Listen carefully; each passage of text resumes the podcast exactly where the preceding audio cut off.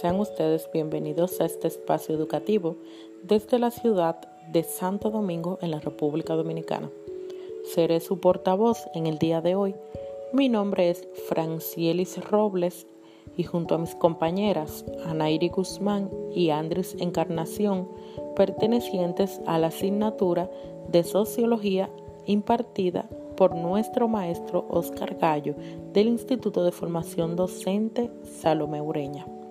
Estaremos compartiendo con ustedes la reseña del libro Outsider, hacia una sociología de la desviación, escrita por Howard Becker, donde vamos a presentar, describir, evaluar y recomendar datos relevantes del mismo.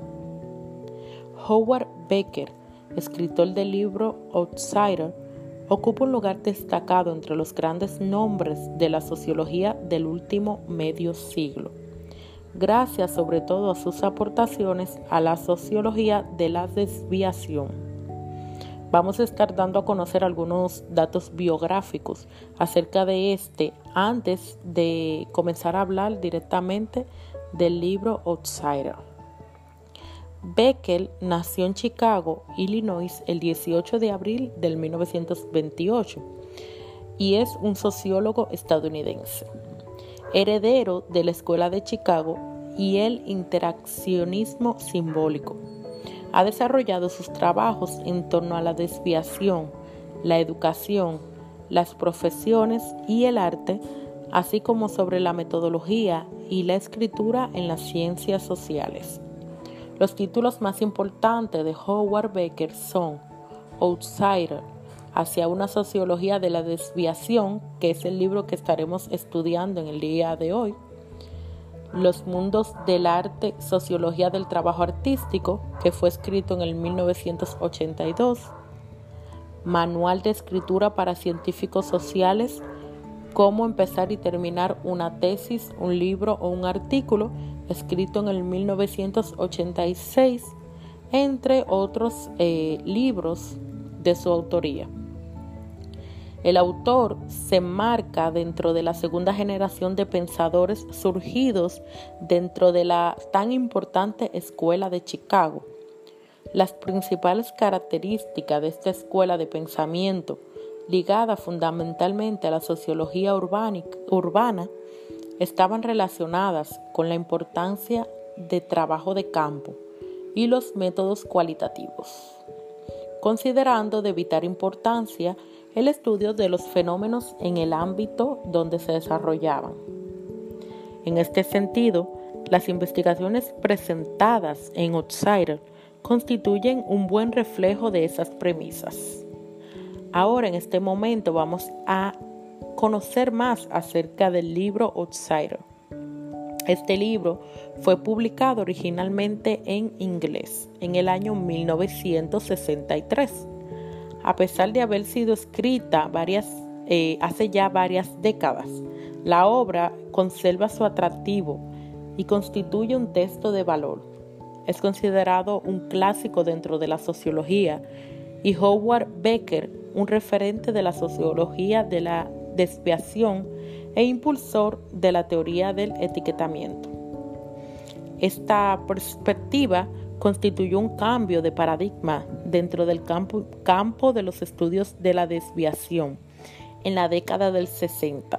En tanto propone que el estudio del delito no debe centrarse en la acción, sino en la reacción social, no en el sujeto que actúa, sino los agentes sociales que controlan, en este sentido, el principal objetivo del presente postcat consiste en realizar un análisis de la obra de, dicho autor, teniendo en cuenta el planteamiento de Becker acerca de la desviación y la reacción social. En el libro se reúnen dos, dos investigaciones la primera refiere al estudio de los fumadores de marihuana por placer y el segundo refiere al estudio de los músicos de salón. Los dos trabajos se vinculan en tanto realizan conductas desviadas. En el caso de los fumadores de marihuana, refiere al uso de esa sustancia considerada ante la sociedad como mala por aquellos grupos que no la consumen. En el caso de los músicos de baile, aun cuando la desviación no se corresponde con una conducta prohibida por la ley, su conducta será considerada como desviada por otros miembros de la comunidad. Mientras que en el primer caso el autor analiza la carrera de la desviación, analizando las diferentes etapas que debe experimentar un determinado individuo a fines de convertirse en un fumador de marihuana por placer. En el segundo caso se encarga de, analizar cómo evolucionan las carreras entre los músicos de baile, un grupo de marginales que se consideran a sí mismos y son considerados por los demás como diferentes. Se analizan dimensiones tales como las camarillas y las familias en relación con las carreras de los músicos. Eh, luego de haber leído el libro, podemos concluir, eh, llegar a la conclusión de que un outsider o un marginal es aquella persona que no es capaz de captar ciertas reglas o normas acordadas por los grupos sociales, que son clasificadas como correctas o equivocadas y prohibidas. Cabe destacar que cada grupo social establece y vela por el cumplimiento de sus reglas.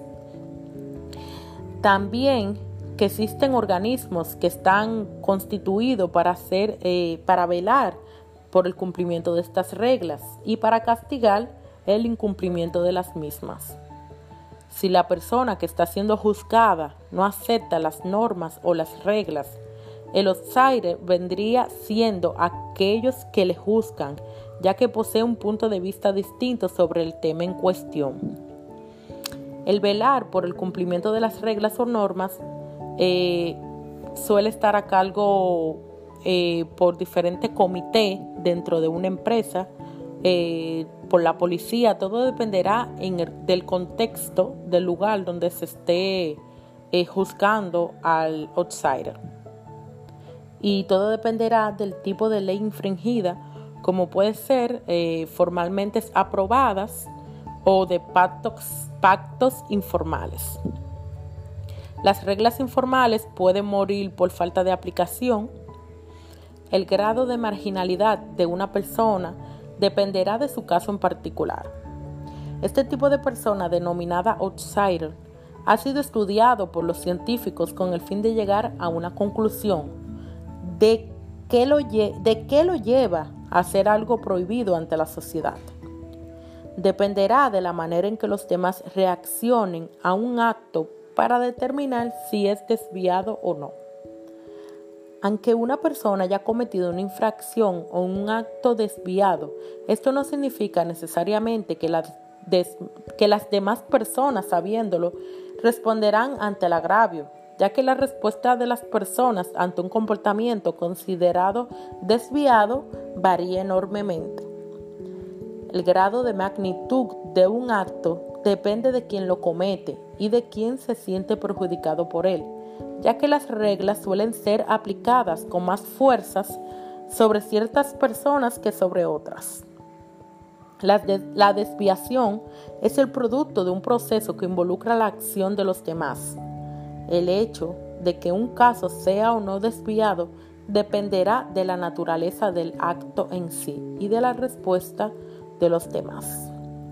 En el libro pudimos ver eh, un título que dice las reglas de quién. En esta parte pudimos eh, observar y comprender que las personas todo el tiempo están imponiendo sus reglas ante los demás. Se considera también que los jóvenes no poseen la madurez o capacidad de crear y seguir sus propias reglas. Por tanto, siguen las reglas que le dictan los mayores. Aunque hoy en día, gracias a los medios de comunicación, eh, los jóvenes ejercen una gran influencia cultural sobre los demás. Las reglas implantadas no responden a la opinión o modo de pensar de todos y son objeto a conflictos y desacuerdos. No son parte del proceso político de la sociedad. Aquí se, eh, pudimos interpretar que eh, la desviación no es más que una construcción social, donde tanto el desviado como el que se considera desviado como quien lo juzga suelen tener diferentes perspectivas y la sociología debe estudiar estas eh, debe estudiar este fenómeno de la desviación desde ambos puntos de vista. También pudimos observar los tipos de desviación, donde la conducta conforme es aquella que obedece la regla, mientras que la desviada pura es aquella conducta que es percibida como una infracción. Ahí pudimos ver un ejemplo de lo que son las eh, normas de tránsito, de que muchas veces eh, existen eh, normas de tránsito que se incumplen y para el, el que la está incumpliendo no es una falta. Mientras que para el organismo que está, que tiene la función de hacer cumplir estas normas, sí es una falta. La falsa acusación es vista como una infracción impropia por el autor involucrado. Suele ocurrir muy frecuentemente en los entornos no legales y también en la Corte de Justicia. Cuando se comete un acto incorrecto, pero nadie lo advierte o reacciona, como si se tratase de una violación a la norma, está cometiendo una desviación secreta, la cual es más común de lo que se cree como es el caso de los homosexuales, que por muchos años logran mantener en secreto lo que la sociedad denomina como una desviación. Existe una posibilidad de que aquellas personas que muestren casos de inconformidad deliberada hayan crecido logrando evitar las conformaciones de alianzas con la sociedad convencional y por lo tanto siga su impulso con total libertad. Eh, podemos observar en esta parte del libro que hace hincapié en aquella libertad que tienen las personas que han sido eh, criadas, que han crecido en hogares no convencionales, donde poseen una mente más libre y están fuera de, de las etiquetas, no, no perciben la realidad, no perciben el mundo de la misma manera que lo hace, por ejemplo, un niño criado en una familia convencional. En el libro no solo se analizan las carreras de los desviados, sino que también se estudia aquellos que crean y aplican las reglas, aquellos denominados por Howard Becker como emprendedores morales. El autor considera que a fines de comprender en profundidad a los desviados, es importante considerar los dos enfoques, aquel centrado en los desviados y aquel vinculado a quienes crean y hacen cumplir las normas. Los outsiders y las conductas desviadas deben ser entendidas como producto de esa interacción. Eh, los lectores de este libro serán capaces de observar cómo Becker hace caso de sus recomendaciones desarrolladas en truco del oficio y presenta sus hallazgos de forma clara, utilizando, como él lo señala, la frase corta y el modo declarativo. Producto de esta forma de escritura es un texto ameno, cuya lectura permite comprender claramente no solo las conclusiones a los que arriba el estudio, sino también la metodología utilizada y la forma de ser llevada a cabo la investigación. Asimismo, se presentan reflexiones de gran valor referente a las premisas y críticas acerca del interaccionismo simbólico. Por eso vemos la importancia que tiene este libro ante los sociólogos, que hoy en día aún permanece, eh, permanece siendo fundamental para el estudio de la sociología. Si bien algunos autores han relacionado la obra de Becker con la teoría del etiquetamiento, el autor prefiere apartarse de estas denominaciones y declara que todo aquello que ha desarrollado acerca de la teoría del etiquetamiento se encuentra en este libro, por lo que no se debe considerar el etiquetamiento como el foco de su obra. Asimismo, el autor expresa su descontento hacia quienes sitúan sus estudios dentro de una teoría del etiquetado El autor prefiere referirse a las investigaciones vinculadas a la temática en términos de una teoría interaccionista de la desviación. Y el principal aporte de su obra es señalar los aportes del interaccionismo simbólico para el estudio de la conducta desviada. En el estudio de las conductas de los desviados partirá no solo del supuesto de que existen distintos factores intervinientes en estas conductas, sino también de que los mismos actúan de forma secuencial, estudiando de esta forma la carrera del desviado que habíamos mencionado anteriormente. A estos fines, el autor utiliza como estrategia de análisis de los datos la inducción analítica, con lo que se constituye en una obra ejemplar para el uso de esta estrategia. Es un libro realmente interesante e intrigante. Y es que ver la forma en cómo son etiquetadas las personas como desviadas solo porque hacen cosas diferentes a lo que la mayoría hace, eh, hace realmente que uno analice, que uno piense en eh, los distintos puntos de vista que existen en la sociedad. Es un libro que a pesar del tiempo que ha pasado seguirá siendo útil eh, ahora y en el futuro. Plasma cómo los creadores de leyes siempre, siempre serán personas con un estatus social alto, apoyados por personas que tienen un estatus menor. Plasma algo muy interesante y es que para el creador de las leyes, él está bien y lo que hace ayudará al desviado a estar aún mejor. Es que esta persona cree que debe existir leyes para un mundo mejor.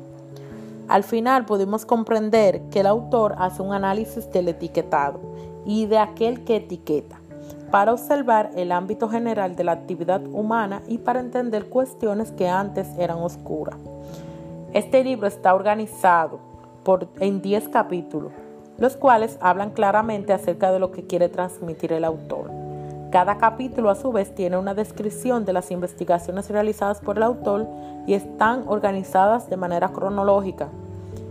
Por ejemplo, el capítulo 1 con el título Outsider empieza hablando acerca de la definición del desviado, de la desviación, cómo es, la desviación desde otros puntos de vista.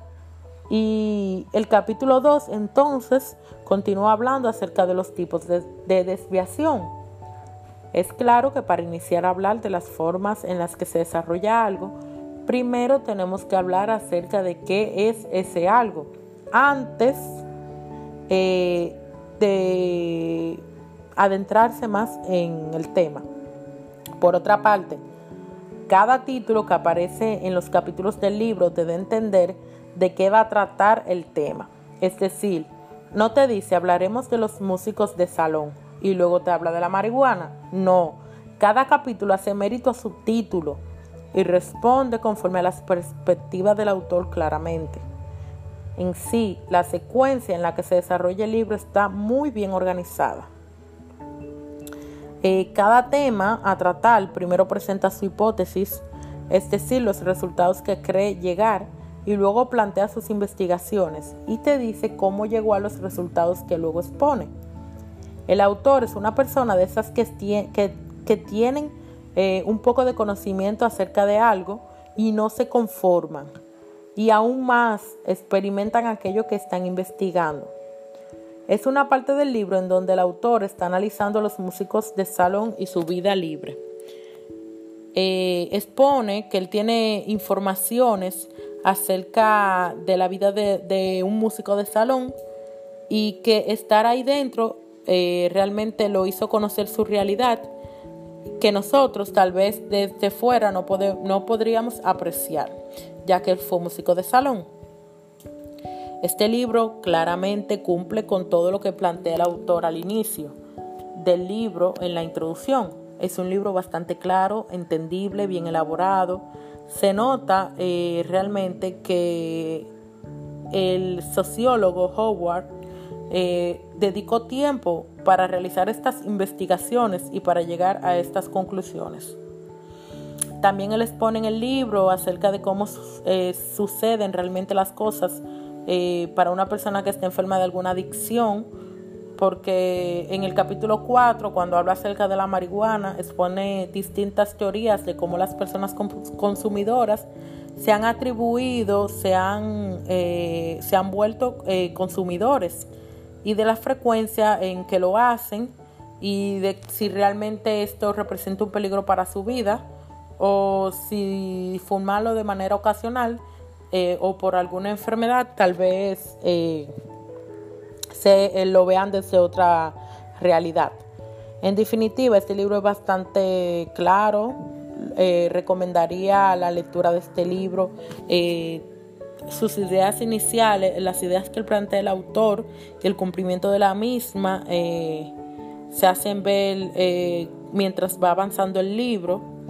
el autor habla acerca de posibles respuestas que puede tener una población y le da las respuestas concretas a lo largo del libro a esas preguntas que ellos quizás contesten pero de una forma correcta. Este libro realmente ayuda a la población a que cambie su manera de pensar acerca de la realidad, o sea, de cómo ver las cosas, ya que una población llena de tabú, realmente llena de, etiquetas, es una población eh, errante. Muchas gracias por su atención. Esto ha sido todo por hoy. Nos vemos en una próxima entrega.